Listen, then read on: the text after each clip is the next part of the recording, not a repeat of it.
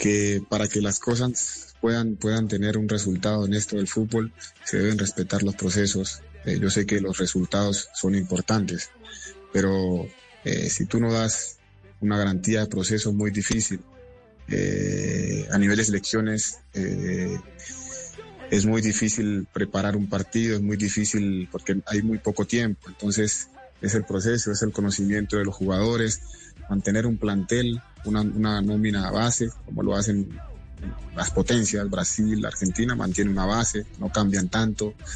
Nosotros, eh, con ese afán de querer, no sé, mostrar jugadores, y la selección no puede ser una pasarela para mostrar jugadores, la selección tiene que ser un conjunto de jugadores que se van a reunir para cumplir una tarea, una responsabilidad, porque ya no es de oportunidades, ya es una responsabilidad, tú tienes que responder, te vas a poner la camiseta de la selección y la tienes que defender. Estás defendiendo a más de 40 millones de personas, representándolas.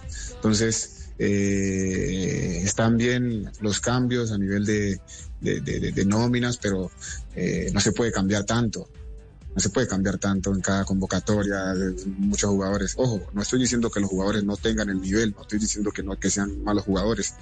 Estoy diciendo de que eh, no es no es pro, no es pro eh, eh, lo que es la selección. ¿Por qué? Porque tú te vas a encontrar con jugadores que ya vienen en un proceso y es todo nuevo.